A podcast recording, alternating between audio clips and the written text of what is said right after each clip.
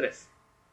Las opiniones vertidas en este espacio sonoro, musical, geográfico son de, de exclusiva responsabilidad de quienes las emiten y no representan para nada la opinión de Ecos de la 214.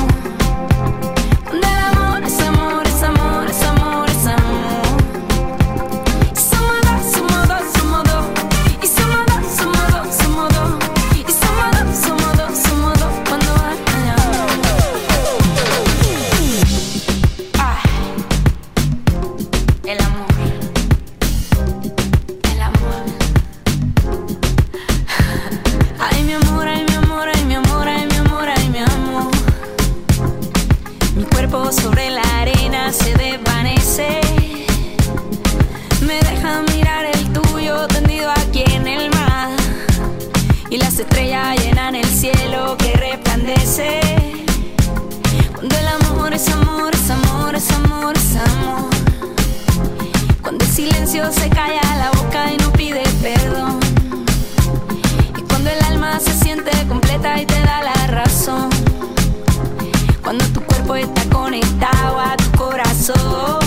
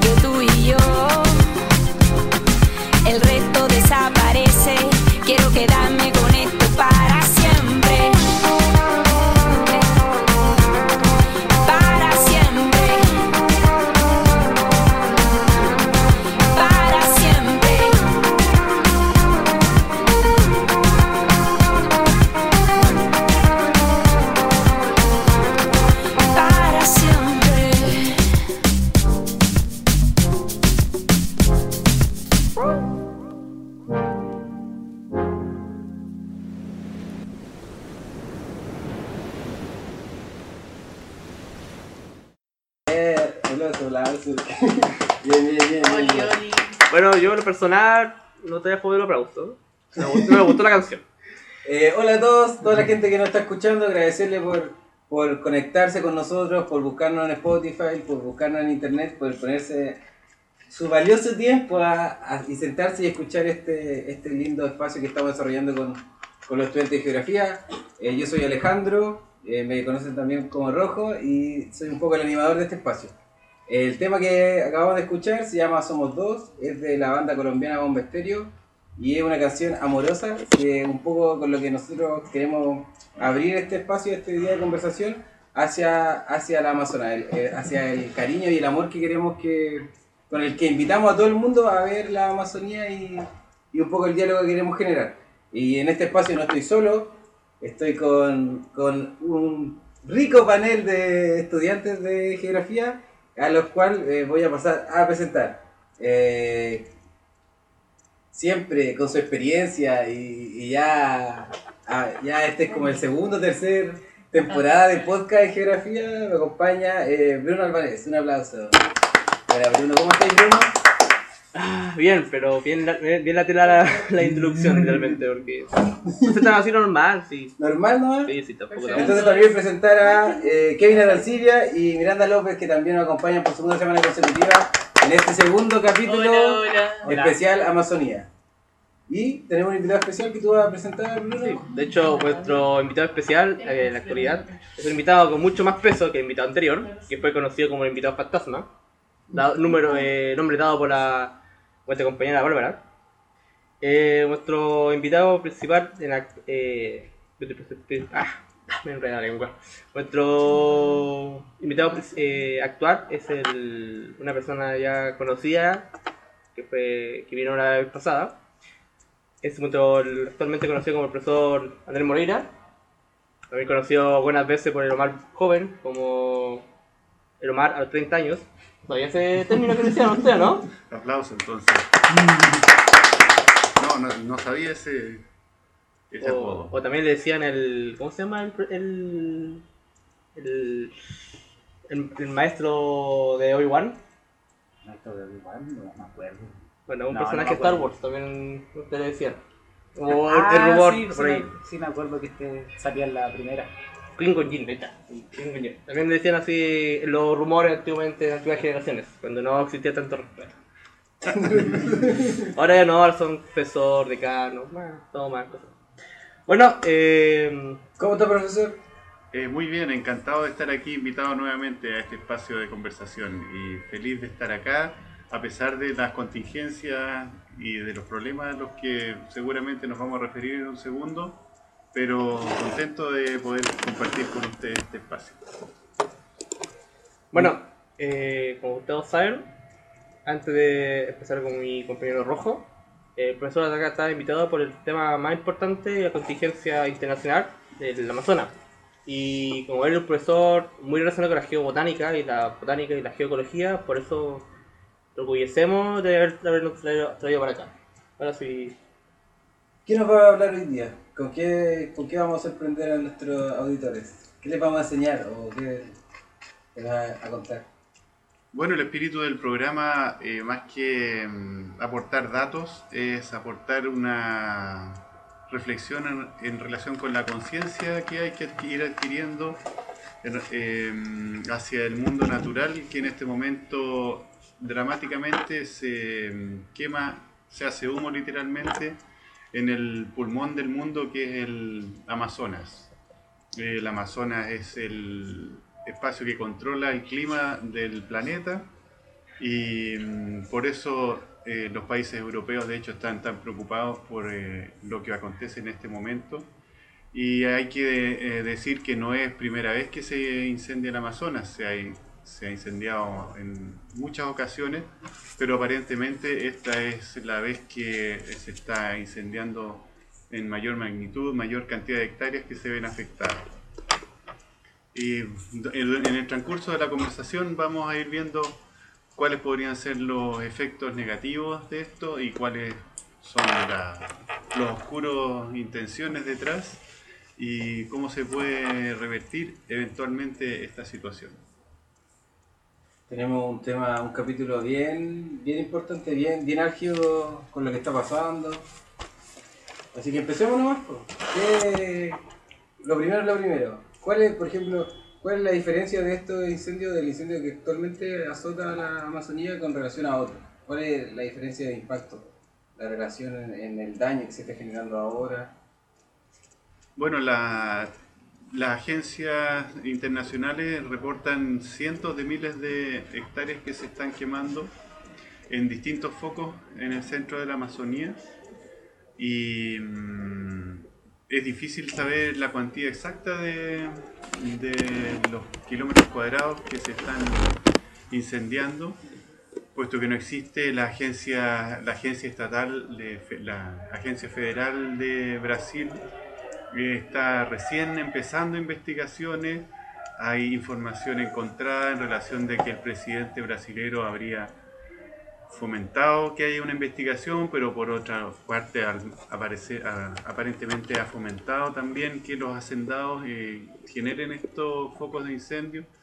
Entonces, el fuego es como, y aquí hago una disquisición más personal, el fuego es como eh, un elemento permanente en, nuestro, planeta que sirve tanto para generar nuevas situaciones, por eso está el mito del ave fénix que emerge del fuego, Em, pero en, el, en esta transición hacia nuevas situaciones realmente lo que queda es una devastación.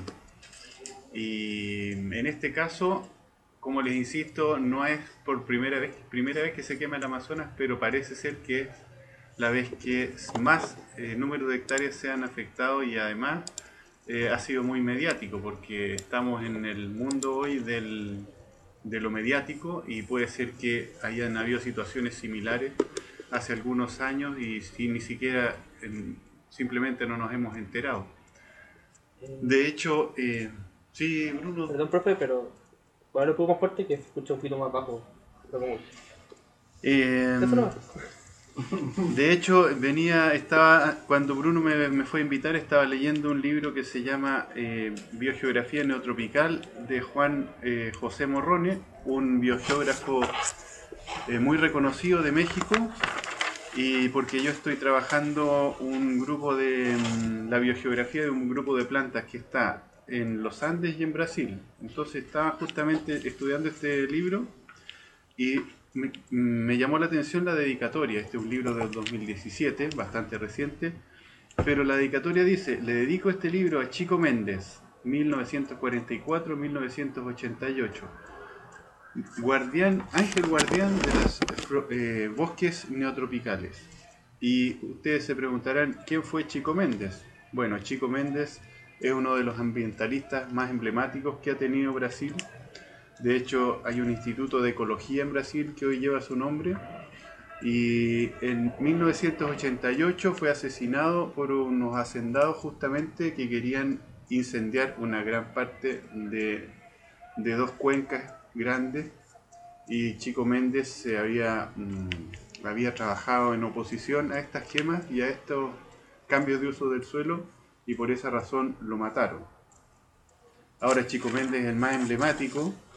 Esto fue hace el 88, ¿cuántos años atrás? Eh, 21. 30 años atrás. 31 años atrás. Imagínense, hace 30 años atrás ya era un tema y ya asesinaban ambientalistas en, en la Amazonía. En 30 años aparentemente esto no ha mejorado mucho y podemos decir que incluso ha, ha empeorado. Y el número de ambientalistas asesinados en Brasil ha sido enorme. Son un par de miles los que, los que han asesinado, así que va de la mano el desastre ambiental del desastre, eh, ¿cómo podríamos Terrorismo llamarlo? Estado. Político, Terrorismo- comercial. No es un terrorismo de Estado, es un- una mala, mala práctica de, de algunos hacendados que aparentemente cualquier cosa, todo vale para aumentar la frontera agrícola. Si hay terrorismo de Estado detrás, no sabemos o no se ha comprobado que existan apoyos concretos estatales, pero sí, puede ser que también haya algo de eso, pero no se ha comprobado. Lo mismo que pasa en Chile, por eso yo hablaba del, del fuego hace un rato como algo más general.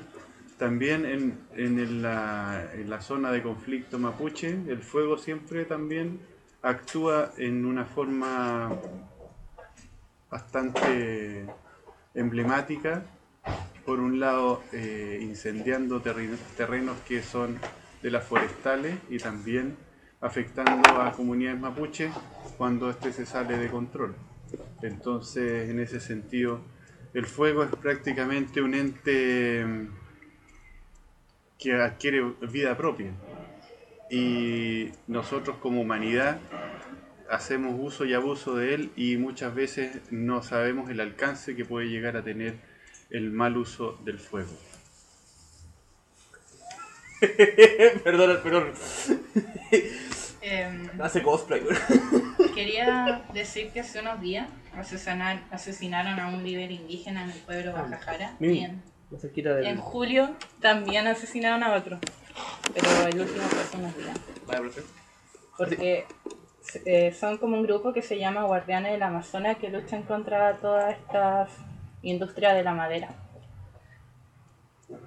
Mm. Era una todo. acotación. O sea, por Actual. resumen, nos enfrentamos ante, ante una situación actual en el que se- el, el- en el que mayor se ha devastado el Amazonas por parte de los incendios y también ante un ante un conflicto eh, latente so- sobre asesinatos de dirigentes eh, dirigentes ambientales versus las grandes capitales de, de la madera, los grandes capitales de la deforestación. Eso, en, en- en ese momento histórico estamos este inserto de ecos de la Doctor está inserto nuestra, nuestra conversación. Eh, que recuerden más, más cerca del computador, porque el micrófono está desaparecido en el tiempo-espacio. Así que cuando se recupere, salga la disformidad, volverá tranquilamente cómodo, como, como deberíamos estar. Ahorita está cerca del Profe, eh, ya que estamos en el contexto actual de un desastre que ya supera a lo regional, sino que ya es global, eh, ¿qué le parece la actitud que ha tomado de partida el- el gobierno brasilero y la Unión Europea y todos los líderes mundiales para poder eh, combatir los focos de incendio actuales? ¿Qué, opinión le merece usted? Bueno, siempre cuando se combaten incendios, eh, y también lo vivimos nosotros el verano del 2017, eh, es un poco reactivo. Y lo que escasea en este caso, y uno podría lamentarse siempre de lo mismo, que no hay ninguna prevención ni ninguna precaución en relación con el uso y abuso del fuego. En este caso también es una ac- actitud reactiva. Los gobiernos europeos estaban eh, aportando dineros para la conservación del Amazonas y por lo que entiendo en algún momento dejaron de aportar dinero o hubo ahí male- malos entendimientos entre el gobierno de Bolsonaro y los gobiernos europeos que se han peleado hasta por ridiculeces como por eh, La Big eh, poquito. el lápiz. Sí, Sí, esa esa la Bolsonaro dijo que eh, Brasil va a dejar de ocupar la Big Big porque son franceses. Sí. También estaba criticando a la, a la esposa de Macron, si no me equivoco. sí.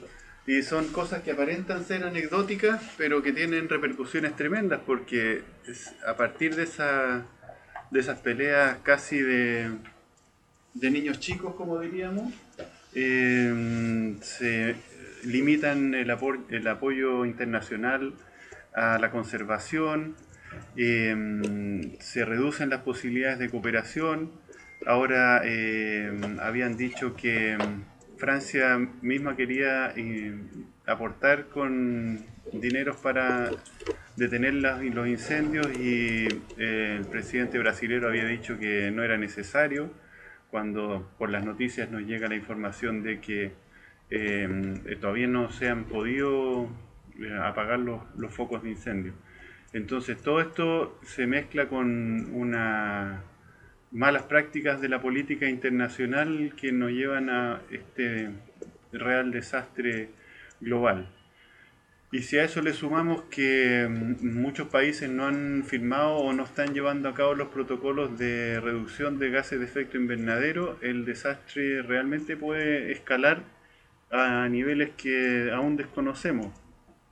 Y puede ser desencadenarse eh, cambios globales que van a afectar a, sobre todo a los países que están más cerca del mar, producto del cambio del nivel del mar, y a los países que están afectados a, sequías permanentes, como el caso de Chile Central, que está eh, hoy en día afectado por una sequía que ya lleva más de 10 años.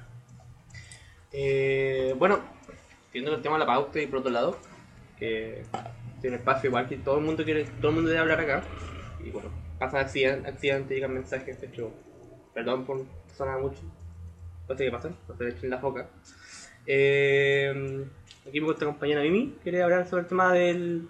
Porque uno de lo que se- también se dice es que muchos de los incendios son causados por el tema ganadero. Y me gusta tener la información. Ya. Según datos que investigué, eh, la industria ganadera es responsable del 80% de la deforestación del territorio y el 14% a nivel global anual. Eh, las, ganade- las ganaderas distribuyen una hectárea de la selva cada, perdón, destruyen cada 18 segundos. Eso es mucho. Oye, ¿Y usted, profe, qué, qué opina sobre eso? Porque igual la otra la otra contraparte que se dice el tema que no es el, tema ganadero, sino el tema de los la gente vegetariana, porque ahí está los mayores culti- cultivos de soya también, soja.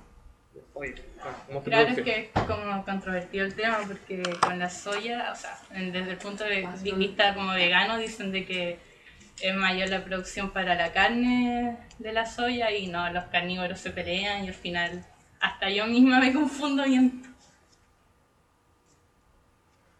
Por ejemplo, acá tengo, dice, eh, para producir un kilo de carne se necesitan nueve, em, 9.000 litros de agua, mientras que para un kilo de tofu son 2.200 litros de agua, y entendiendo que ambas tienen como las mismas propiedades de proteína y todo eso, eh, podría decirse de que quizás para revertir esto sería hacernos todos vegetarianos y, y se acabaría quizás la industria láctea y, y ganadera.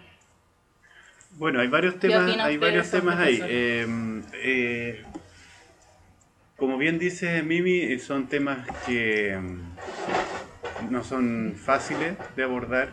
Eh, son temas que nos afectan como sociedad global y también a escala nacional y tiene repercusiones regionales. Y mm, ciertamente que eh, la forma en que producimos los, productos que nos permiten tener una, una vida y una alimentación sana es la forma en que nosotros también afectamos el, el medio ambiente. Eh, los, ha, ha sido calculado que mm, una reducción drástica en el consumo de la carne ciertamente que tendría efectos muy favorables en el medio ambiente. Eso no necesariamente significa ir al extremo de que seamos todos vegetarianos.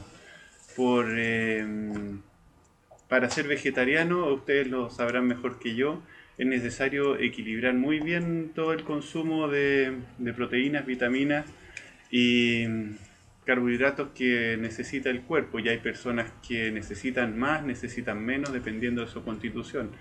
Entonces, este mm, lo que nos tiene también aproblemado hoy en día es este intento de mm, homogeneizar todo.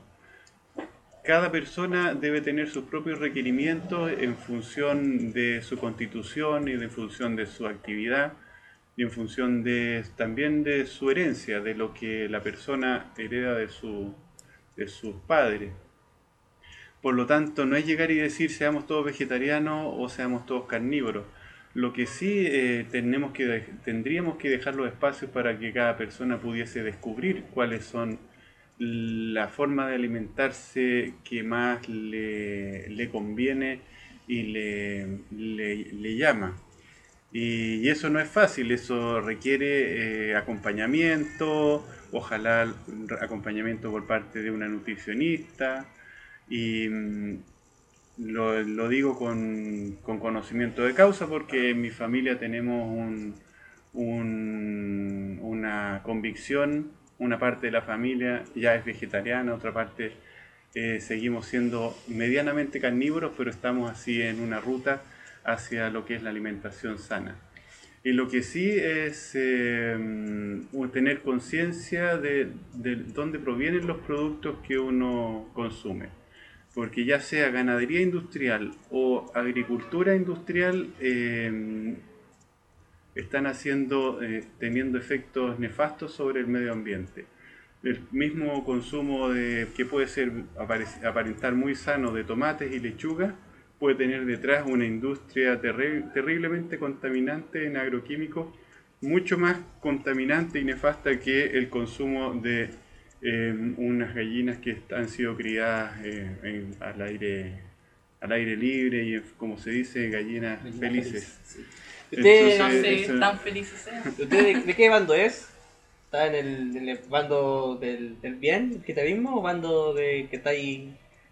Yo, yo estoy en el bando de la transición hacia el vegetarianismo Lexi- y, Omnívoro, flexible. y sobre todo enfocándome, ya que estamos en Valparaíso, sobre todo basándome en la- una dieta rica en carnes de pescados y, y mariscos. Pero- que interesante no lo come que decía usted, salmón. interesante lo que decía usted porque Salmón prohibido. No, No, no, salmón nefasto el salmón. demasiado, muchas demasiado. personas piensan que por ser vegetariano inmediatamente están haciendo un, da- un- están haciendo un bien al medio ambiente y al final si consumen soya de, de agroindustria, si consumen transgénico, entonces al final siguen, a pesar de tener un, una- un hábito y una alimentación vegetariana, también siguen siendo parte de esta cadena contaminadora y arrasadora con el medio ambiente. Mientras que otras personas que viven en el campo o tienen una relación más directa con alimentarse con productos mucho más saludables directamente de un productor o algo así, tiene una, un impacto mucho menor con, con el medio ambiente y lo otro yo encuentro que es súper interesante también, que decía de darle oportunidad a las personas a que tomen esa decisión, pues no de decirle a un niño desde pequeño, hoy tú no podés comer carne, o tú podías hacer esto, tú podías hacer esto otro, porque al final la alimentación es una de las cosas que vamos a hacer toda nuestra vida. Algo que nos da, nos puede levantar en la mañana, da ánimo para salir a correr o nos puede deprimir y no nos dan ganas de conversar o relacionar. La alimentación es algo súper fundamental y darle ese espacio a las- con conocimiento, con información a las personas es la clave para avanzar hacia un país y hacia ciudadanos y hacia personas más. Yo diría que complementando esa idea, eh, la transición que hay que lograr es desde los productos eh, envasados en supermercados a los productos más eh, sanos posible, ojalá cosechados eh, en- dentro de la misma semana, a los productos de época, es decir, evitar los productos que vienen de largas distancias con una huella de carbono tremenda y, mm, y los productos que son de productores locales, como dice, pero con productores locales no necesariamente certificados, porque es el otro problema, que las certificaciones son caras, pero sí con productores que uno sepa cómo están eh, realizando la labor de agrícola. Eso está muy desarrollado en países como Japón, por ejemplo, en el cual los consumidores visitan una vez al mes el, el- el predio de donde obtienen sus productos y pueden participar ya sea en la plantación o en la cosecha o en abonar, qué sé yo, pero ahí está claro que no van a ver nunca un- una persona envenenando la- las lechugas para después eh, pasárselas al consumidor, si el consumidor está ahí mismo, no lo permitiría. De hecho, esa cosa se llama. Eh, yo lo ocupé, de hecho, eh, cuando estuve en Corea del Sur, en mi viaje, yo viajé por todo Corea ocupando el WOOF, que es el World Organic Farmer. Que pasa, pasa lo mismo, que uno va a la granja orgánica y trabaja por alojamiento. Bueno, trabajé dos, días nomás y te, lo hago hacer toda la semana.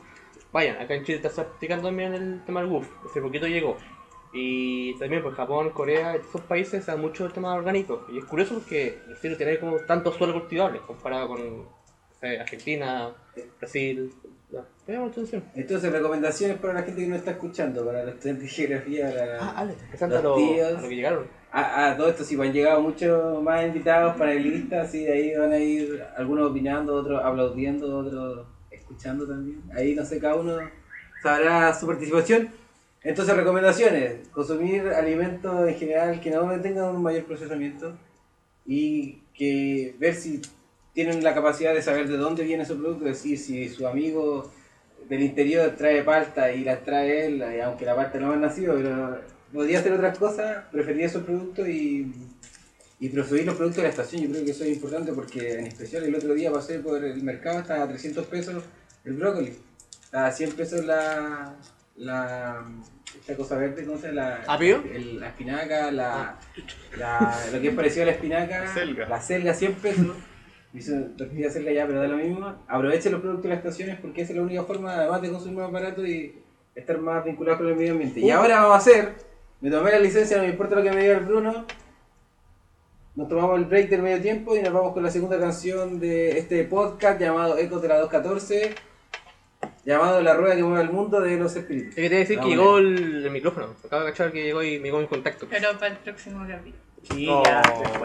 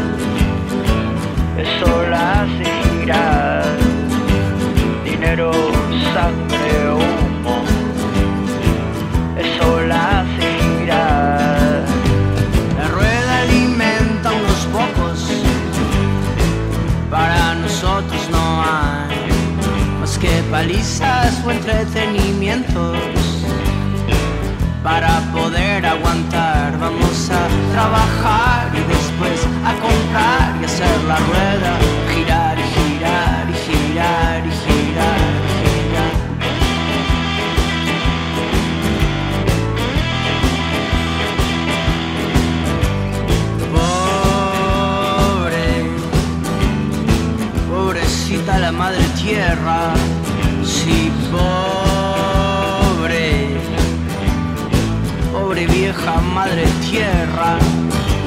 Pudrimos los mares, pudrimos los ríos, pudrimos las aguas que beben los niños, pudrimos los mares, pudrimos los ríos, pudrimos las aguas que beben los niños, los niños que quieren crecer para comprar y vender, los niños que quieren crecer y vender, para vender y comprar, para usar y tirar y hacer la rueda girar y girar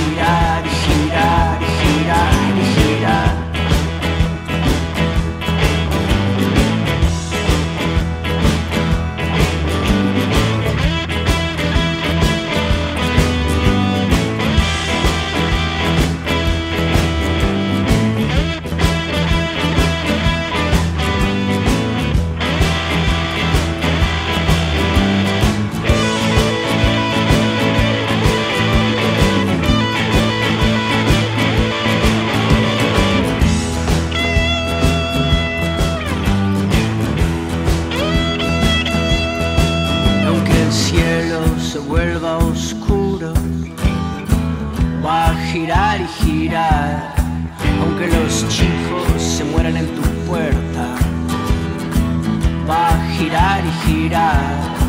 Aunque tu abuela junte cartones, va a girar y girar. La rueda que mueve al mundo va a girar y girar. La rueda que mueve al mundo va a girar y girar.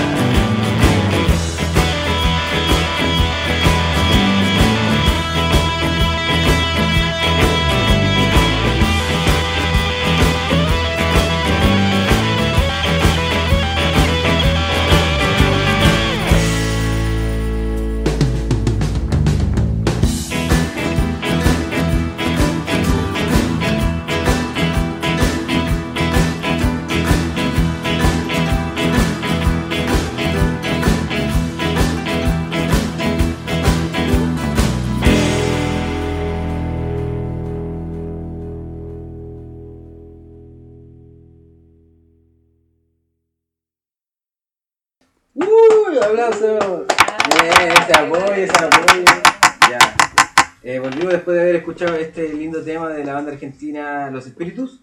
Y seguimos con la segunda parte de este programa Ecos de la 214, especial Amazonía.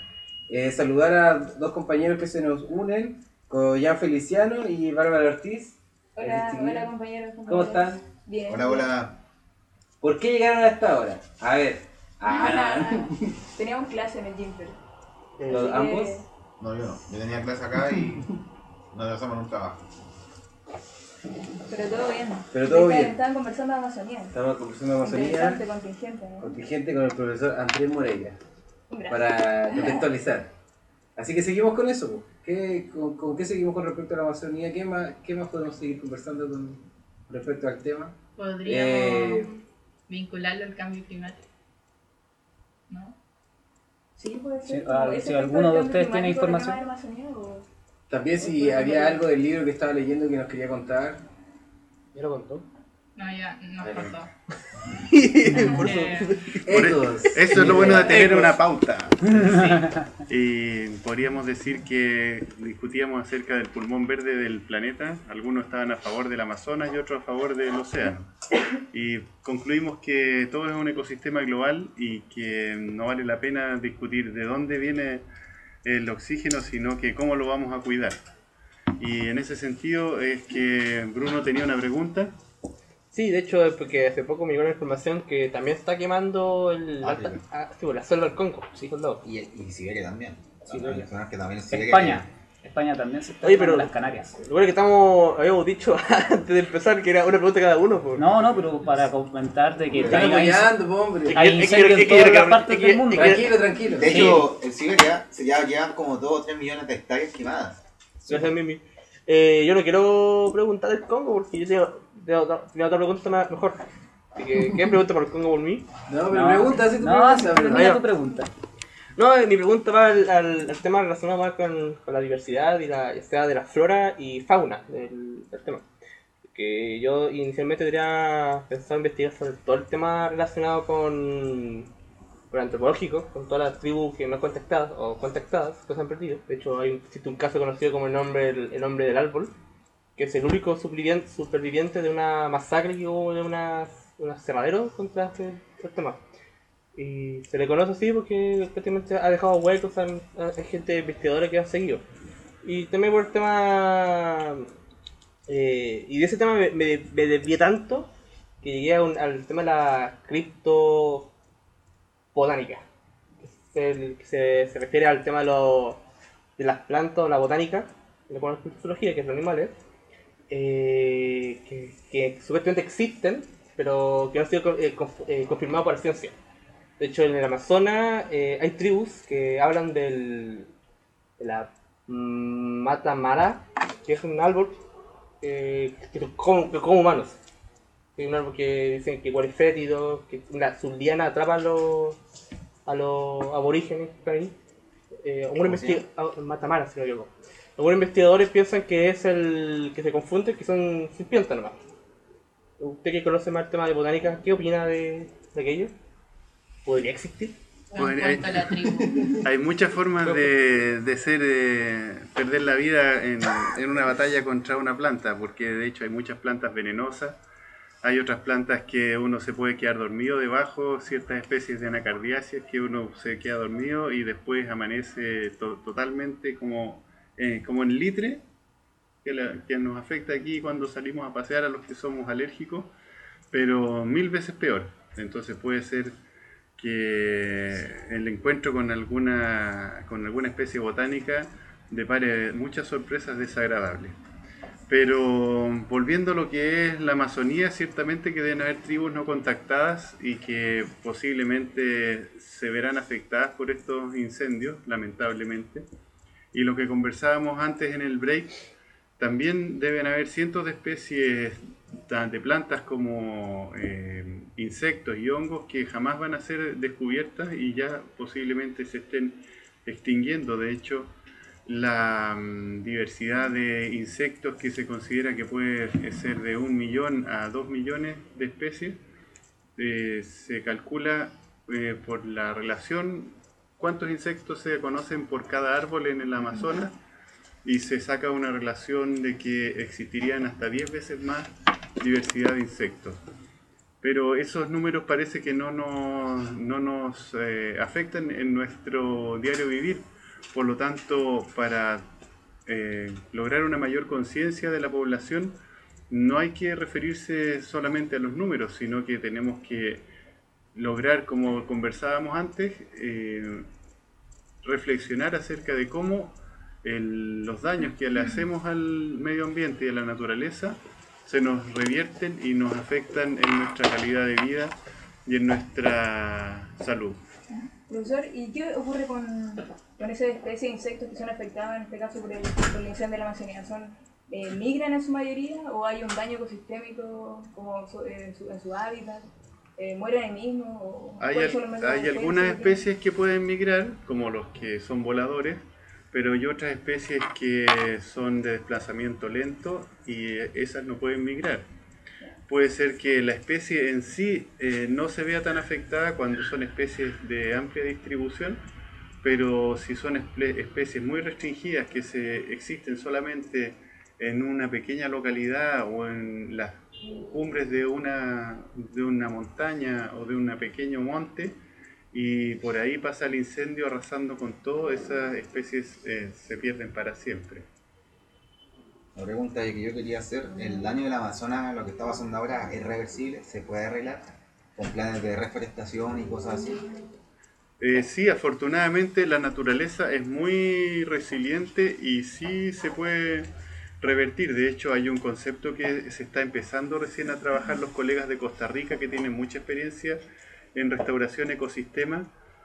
Sostienen que el concepto de desarrollo sustentable eh, quedó obsoleto porque se mal utilizó, se subutilizó y no se utilizó en su momento y entonces ellos hablan de desarrollo regenerativo y eso significa agregarle al tema ambiental, a lo social y a lo económico, agregarle lo político, lo cultural y lo espiritual. Y todos esos aspectos en su conjunto, con acciones concretas de restauración de ecosistemas, nos permitirían avanzar hacia una mayor calidad de vida de nuestros ecosistemas, de los seres que comparten la biosfera con nosotros y de nuestras comunidades que viven en estrecha relación con los ecosistemas. Y sí, es reversible, pero aparentemente cuando nos preocupamos de eh, el desarrollo eh, en desmedro de la calidad de los ecosistemas, parece ser que los oficios y las profesiones del futuro tienen que ver todas con eh, restauración de, la vida sobre el planeta. Interesante, ¿eh? ¿Qué? Vengo del baño, el baño todo interesante después de eso. Pero me nuevo después. Y a propósito del libro que alguien preguntaba, eh, mencionábamos delante que el libro de mm, biogeografía neotropical está dedicado a mm, Chico Méndez, que había sido un ambientalista que ya hace 30, más de 30 años había eh, luchado por eh, la protección del Amazonas y fue asesinado por eso. Y con Mimi habíamos comentado que recientemente habían ocurrido varios asesinatos. Profesor, usted, con respecto al asesinato de los ambientalistas, ¿qué siente usted como, como científico, como, científico del tema, como ambientalista también, que ver que otros colegas más vinculados tal vez con, como con oponerse de, de forma, eh, no sé, ¿cómo lo ve usted? ¿Cómo se siente usted ante, ante esa- el asesinato de los ambientalistas? Bueno, se siente la la misma impotencia que deben haber sentido usted y sus compañeros cuando ahora atacaron a un compañero acá arriba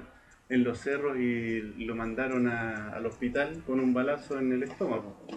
Entonces es una sensación de impotencia producto de esta imposición de unos modos de, de vida que no se condicen con un modo de vida honesto y tranquilo, que es lo que busca la mayor parte de la población, los estudiantes, y el mantener una familia, todo lo que es una vida normal, sana, eh, es una impotencia cuando se, se ve que esto está todo en contra de eso.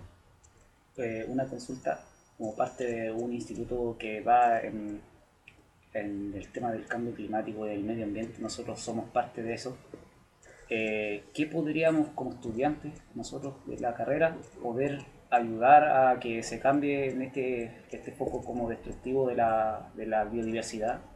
¿Qué planteamiento podría usted darnos a nosotros como estudiantes, futuros profesionales, acerca de cómo afrontar este tipo de catástrofes, cómo eh, convencer a la gente de que tenga que eh, utilizar, no sé, eh, energías menos eh, destructivas para el planeta o consumir productos menos procesados? ¿Qué, ¿Cuál sería su opinión al respecto de eso? ¿Cómo nos podría guiar a nosotros para poder nosotros después a las próximas generaciones enseñar estas cosas?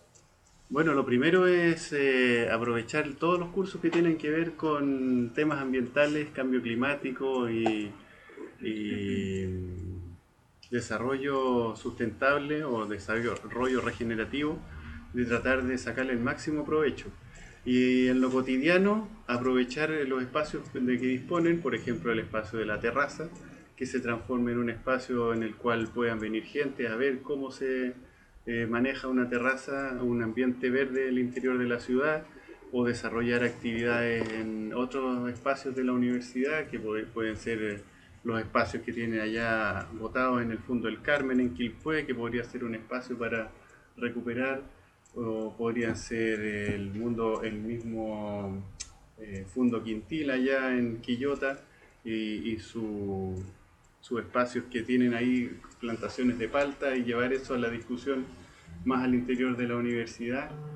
Y los distintos espacios eh, recuperar hay eh, compañeros que están trabajando en recuperación de quebradas y eso mm, más que hacer eh, algo totalmente radicalmente distinto sino aprovechar los espacios que ya están desarrollando y las acciones que en las cuales ya están involucrados evitar, eh, tratar de, en alguna medida, de evitar el monocultivo, de, ya sea de soja, de palta, de lo que sea, hasta de marihuana. El monocultivo de marihuana también daña los ecosistemas y los consumidores deberían estar conscientes de la trazabilidad de eso. Generalmente el consumo de marihuana la gente lo produce en su casa. Bueno, ya en sectores de Coyihuay, por ejemplo, no se Uf, puede ingresar. En varios sectores de los cerros donde nosotros estudiamos la biodiversidad está difícil el ingreso porque justamente hay de- han proliferado las plantaciones en este último tiempo. También. En San ¿Pero Felipe. consumo recreativo o, so- o están ligados a alguna industria No farmacéutica? creo que serían un problema si fueran También en el, en el cerro de los Quilpué, que están los fondos de, UCB, también encontró yo ahí. Ajá. No sé por qué, pero. Eh, profesor Andrés Moreira, me gustaría darle las gracias a nombre de Ecos de la 214 por haber venido, por haber conversado con nosotros, por habernos aclarado muchas dudas, por habernos dado consejos y habernos dado su opinión con respecto a, a este tema tan importante como es la Amazonía y que, nos, y que nos reunió para hacer este segundo capítulo de la Eco de la 214. Así que agradecerle muchas gracias y, y un aplauso para ustedes. Pero, ¿qué es todavía? Sí. Queda así, todavía queda, estoy, queda- estoy. queda una, una sección. Sí. La sección favorita de la gente de Eco de la 214. La ¿Cuál? gente lo ya. Eh, Oye, ¿qué pasa? ¿Qué pasa con la sección? Efemérides con Bruno. No, no, ya me- viene, ya viene. no creo que, no, que- no que primero venía la pregunta que te lista.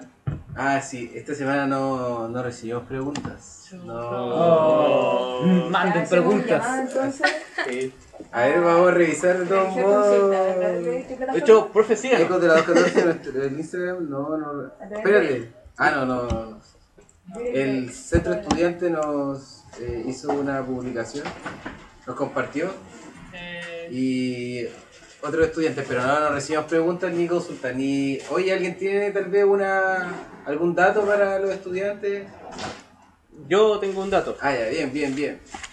Eh, dato número uno es que eh, de de partir de ahora se va a hacer una una lista, con la lista que podemos mostrar acá, eh, el- luego va a estar la foto, de la gente que quiere pedir el micrófono, porque queremos hacer todo, todo más ordenado con el tema del, del uso y desuso del micrófono.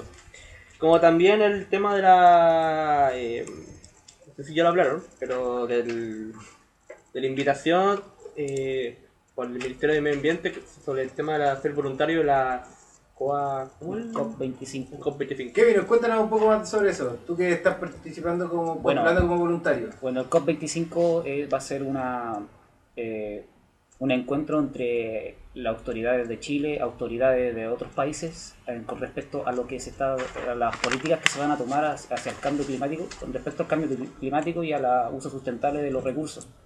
Están invitados grandes expositores del medio ambiente, a la chiquita esta llamada Greta Thunberg, que viene desde Suecia, es como la más mediática.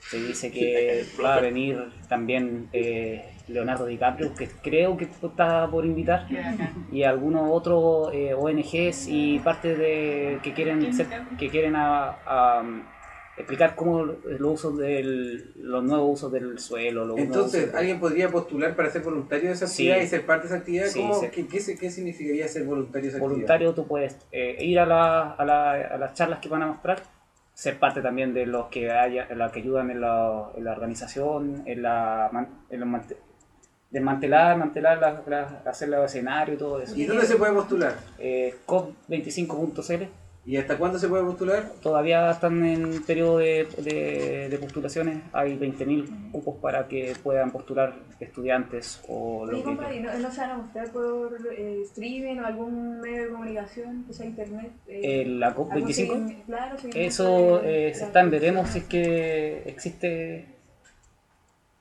eh, eh, alguna como transmisión oficial. Lo más seguro es que los canales de televisión de- nacionales vayan a seguir este evento porque van a ser dos semanas de En Santiago, sí. en Santiago, sí, en, en el aer- aeródromo de Cerrillos. ¿Qué días son? Eh, a finales de noviembre, principios de diciembre, dos semanas. ¿De ¿no? 2020 o este De este año. Hay que Ah, estar pendiente de la ahora. Por favor. Ya saben ¿Qué entonces los chiquillos que quieren participar en la COP20 como voluntarios se pueden 25. inscribir COP25, Casi, casi. casi. pueden inscribirse y tienen hasta lo más pronto, porque va- Sí. ya se van a cerrar, me imagino, ya teniendo los voluntarios. eh, pero ¿Alguna otra dato de información para Yo cerrar la sección de información? Ya, cabros, este miércoles hay asamblea para que vayan todos, es importante, a las 11.45 en sala por confirmar. Vayan. En sala por co- Nos estaré viendo a a, todos. a C Geografía en- y ahí va a tener la información en Instagram. Sí. Sí, se van a tratar temas de recuperación de los espacios educativos que necesitamos para desarrollar nuestras clases y diferentes actividades, así que va a estar bastante bueno. Para que nos movilizamos ahí a la asamblea. Eh, Bárbara, más cerca. Bueno, Estoy bien, estoy bien. está bien, está bien, bien, No bien. sé quería ser mecánico, pero todo bien. Oye, entonces vamos con la efemérides, po. ¿Qué efemérides nos trae? ¡Efemérides! ¿Qué efemérides nos trae por el día de hoy, Bruno? Bueno, espérate, hay que despedir un poco el público que se va. ¿Se nos va? ¿Se nos va? Pues, no. Público. El público sorpresa acá que teníamos. Público sorpresa. ¿Ah, yo? Hola. Ah, tras bambalinas. Ojalá que el que pueda reconocer la voz se gana un Cuba. No, no. ¿De qué la próxima semana? Hay Eh, eso. Ah, Bueno, eh, hoy día, No, 2 de no, septiembre, se, se conmem- conmem- conmemora el Día Mundial de la Industria. De hecho, eh, igual es un tema ah, curioso. De hecho, en Chile, uno. Que Chile literalmente tiene una industria meramente primaria. Hubo una época que Chile tuvo época semi-industrial. De hecho, hay un, un auto que hay en Chile que se llama el Citroën Yagan. ¿El modelo Easy? Sí, pero intentó Corsa. un tiempo, no funcionó muy bien. No, fracasó. No, todo fracasó. Pero. Pero hubo un auto chino, así que- está De hecho, hay coleccionistas que buscan el auto Yagan. Hicieron como 100 ejemplares nomás. O mil, creo. Y cada uno era distinto al otro. Sí. No tanto. ¿Sí? ¿Eso había leído yo? Bueno, bueno eh, también, hoy día, Efemérides. también hoy día murió Enar Contés, uno de los grandes. ¿Quién, disculpa? Enar Contés, Hernán Cortés. uno de los grandes estafadores de la historia. Para que sepa la talla. El- Este compañero sabe más del Sí. nuestro tema. Llegó- Llegó donde los aztecas. No, y además fue, él fue muy astuta en la forma que conquistó Tenochtitlán. Sino, se aprovechó de una creencia que tenían los aztecas, de que era que era el dios que iba a venir eh, y lo iba a venir a ayudar. Entonces cuando llegó Hernán Cortés a ser blanco, alto, rubio, con esa armadura, pensaron que él era el dios. Y entonces él, él se dio cuenta de eso. Y con 50 hombres, en dos días se tomaron la ciudad de Tenochtitlán.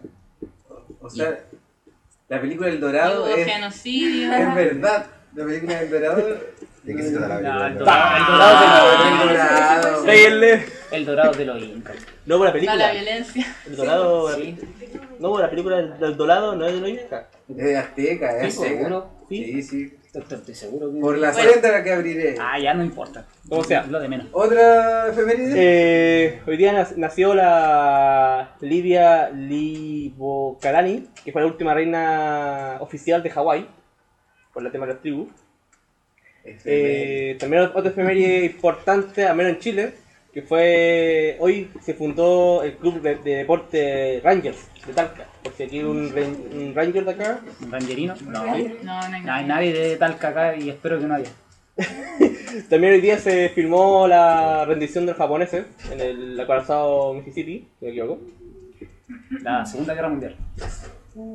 Eh, hoy día nació uno de los personajes que es actualmente un meme, que es Keanu Reeves.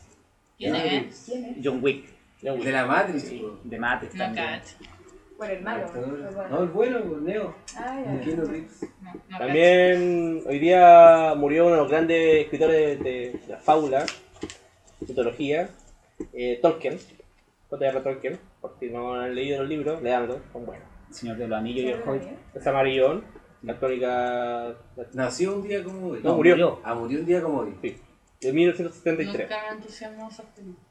También hoy día algo importante, que es el que se fundó el Principado de Sealand. Una Ah, sí. cosa para eh, gente que Las está micronaciones. Las ya- micronaciones. ya vamos a tener un tiempo para hablar de eso. Ahí tenemos que. Mucho que hablar de las micronaciones. También hoy día nació un, No, es muy interesante. un botánico. No. ¿En qué sentido? ¿Cuál?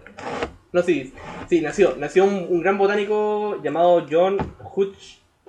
Hutch Oye, ahí nada más que se maneja con el, el botánico. ¿De dónde era? De Estados Unidos parece. Sí. Y también hoy día nació Bárbara Mike Clayton, que es la, una de las que ha ayudado con el tema del- de la corrección del código ADN. Que también merecía un coso. Y lo último, lo más importante, yo creo que hoy día fue un día trágico para la historia chilena, ya sea internacional o global, como histórica. Eh, Felipito. Felipito Día que como hoy- Hoy día como hoy eh, hubo el accidente en Archipiélago de Juan Fernández. Fernández. ¿Alguno de ustedes se acuerda qué estaba haciendo en ese, Sí. ese día? Un día como Yo estaba en. Sí. ¿Cuántos años pasaron? Pasaron años. clase. Ocho años. Estaba- 8 o 9 años. Yo tenía, yo iba en séptimo básico. Yo estaba viendo el partido de Chile con España, que jugó, íbamos ganando 2-0 y perdimos 3-2. Y después me estaba viendo Calle Un 7. día terrible. Estaba viendo Calle 7, ese programa que había de, de, Sí, sí. de concurso y tonteras así. Y pararon la, la competencia, la transmisión, y dijeron ya, el accidente fue muy trágico para la sociedad en general de Chile porque personajes tan mediáticos como era Felipe Camiroaga, eh, Roberto Bruce, el, filántropo. El... Sí, Felipe Cubillo, el hermano que de la actual ministra de Educación. Y todos ellos que estaban haciendo un bien para, las, para la reconstrucción de la, del archipiélago Juan Fernández, eh, fallecieron en un accidente que hasta el día de hoy no hay como una claridad de qué es lo que pasó, cuál fue el problema, si tuvo problema humano, el error humano de la conductora o que el avión no estaba Piloto. en condiciones, sí, el piloto. Pilota. Sí, Sí, era... Eh, De hecho, creo que ahí nace como la primera, una de las primeras conspiraciones de Chile. Sí. Lo mandaron a matar o no. quién- Claro. Es- Hay, una no. teoría. Conspiraciones. es que piensa tú que en ese inclusive- Hay una teoría que dice inclusive que justo en ese año, eh, ¿en qué año fue? el 2011 2011, ¿cierto? Hubo una contingencia de movimiento estudiantil muy grande en Santiago, en distintos focos, Valparaíso, Concepción, qué sé yo. Y en algún momento también entre los estudiantes, yo también estudiaba en ese tiempo en Santiago en el liceo, eh, estaba- teníamos nosotros muy la idea de que eh, pudo, eh, qué sé yo, la prensa eh, dirigir todo su foco y toda, toda su atención en, en eso. Pues, o sea, no se niega todo el impacto obviamente emocional que tiene para la gente, y cultural, televisivo, como de la cultura televisiva, pero mm, eh, pensábamos nosotros que de alguna u otra forma que eh, podría haber sido como el desmero de lo que estaba haciendo el movimiento estudiantil en ese momento, que era que, heavy, en el 2011 es coyuntural, como la del 2006, por ejemplo. Y en ese tiempo lo que pasó súper específicamente es que Felipe Camiroaga, en una entrevista con Oh, Pete, sí. a diferencia de lo que pasa ahora en, lo- en los diferentes programas de televisión que no abordan ninguna de las problemáticas sociales, Felipe Camiroaga le paró los carros a Peter y le dijo que hiciera su trabajo porque habían estudiantes que estaban reclamando sobre un sistema injusto y que era, era lo mejor y había que escuchar a los estudiantes que había que solucionar esos problemas y después de eso viene el accidente y, y, y muere, y muere Felipe Camiroaga. Y ese, me- ese, me acuerdo, ese tiempo yo me acuerdo porque yo estaba ya en el Giro del año 2011 y, ese, y ese año estuvimos en paro, estuvimos en paro en toma cuatro meses. Cuatro meses ¿Por qué? y teníamos afuera por una educación gratuita, por Contingencia nacional. contingencia nacional y teníamos acá afuera, yo me acuerdo en ese tiempo estaba todo quemado, la calle, sí. toda Avenida Brasil estaba destruido, era como, un- como lo más parecido a una guerra que por lo menos yo he podido observar. Sí. Esa teoría de que lo mandaron a matar se desmonta completamente. Ah, perfecto, ¿no? Sí, pues. No, bueno. Y esa se desmonta completamente porque el que iba ahí, que era Felipe Cubillos, es hermano de Marcela Cubillos. Y a la vez la Marcela Cubillos en ese tiempo estaba casada con Alaman. Y Alaman era el ministro de defensa. Entonces ya con eso, ¿para qué lo van a Pero tal vez siempre hay que perder algo, nunca puede ganarlo todo. Bueno, hay que perder un poquito. Una- cosa- nomás. Una cosa. ¿y usted qué piensa? Yo he estado en Juan Fernández en los aviones privados que vuelan a la isla y me parecería muy descabellado ir en un, no sé si era un Hércules o qué, qué avión de la Armada, un avión gigantesco y cargado como iba con todo el tema de la reconstrucción y que además con un equipo de pilotaje que nunca había aterrizado en la isla, es como generar las condiciones exactas para producir un accidente. Es como todo lo que no se debería hacer para, para un- eh, generar un accidente en estas condiciones. Pero me yo quería también aportar un efeméride. ¿Cuál? Eh, si van a tener eh, eh, programa el 14 de septiembre, van a tener que mencionar el nacimiento de Humboldt, que se celebra en 250 años este año. Y todo, en todo el mundo se han hecho homenajes, seminarios, congresos al respecto. De hecho, vamos a poner un día feriado. De hecho, nos- lo tenemos arriba de su cabeza, profesora. Sí, lo vi cuando entré. Sí, me agrada el sujeto. De hecho, tenemos, tenemos pensado, aún está en debate, pero hacer un día feriado, un feriado nacional. Ah, ¿sí? Un feriado de Geo. Geo. Geo feriado. Geo feriado, un Geo feriado. Hay que poner todo Geo. Ha estado bueno este programa, el segundo capítulo. Sí, pero antes ¿Quedan opiniones de cierre? quiero.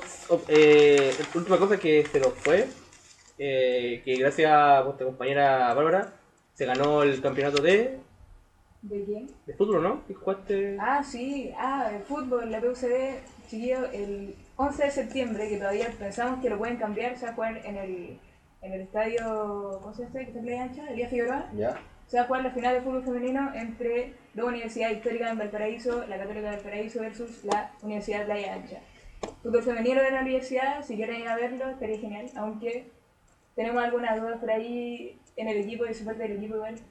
Eh, respecto a si se va a cancelar ese día o no por ser 11 de septiembre. De hecho, también nos cuestionamos si van a haber clases aquí. ¿Este profesor sabe al respecto de ese día? Uh, la verdad es que no sé nada y lamento tener que mm, restarme de ese, de ese partido porque voy a estar en Argentina en un ¿El evento. congreso? Claro, ¿Algo así? ¿En qué parte de. Argentina? en Tucumán, ¿Norte Congreso de Botánica. de Argentina? Sí, ¿Norte? si no hubiera Sí. ido encantado por ahí. a, a ver la final. Espero que ganen de todas maneras. Entonces invitar a toda la gente al 11 de septiembre, si es que se da el partido, ir a ver el partido, apoyar a la gente que nos escucha de la católica, apoyar a la católica, la gente que nos escucha de la UPLA, que, Que no vaya, que no vaya. que vaya también y apoye su selección y que entre todos lo pasemos bien en un encuentro Esto no es una guerra, un encuentro saludable y amoroso, sí, bueno, el Por que lo importante sea el desempeño futbolístico, ¿no? La, Sí, de la pues, chiquilla. Y que gane la católica, pues. Entonces, estamos cerrando este capítulo, capítulo número 2 de Ecos de la 214 de esta primera temporada, este segundo semestre, y los vamos a, nos vamos a cerrar con un tema que también está relacionado con la Amazonía y que a mí me gusta mucho para que todos se vayan a bailar y a pasarlo bien. Y, y chao a todos, pues que despídense ahora. pues, Chao. este Chao. momento. Chao, chicos. Hasta pronto. Chao. Muchas gracias por decir, profe. Gracias, profesor. Gracias por gusta Gracias por la invitación.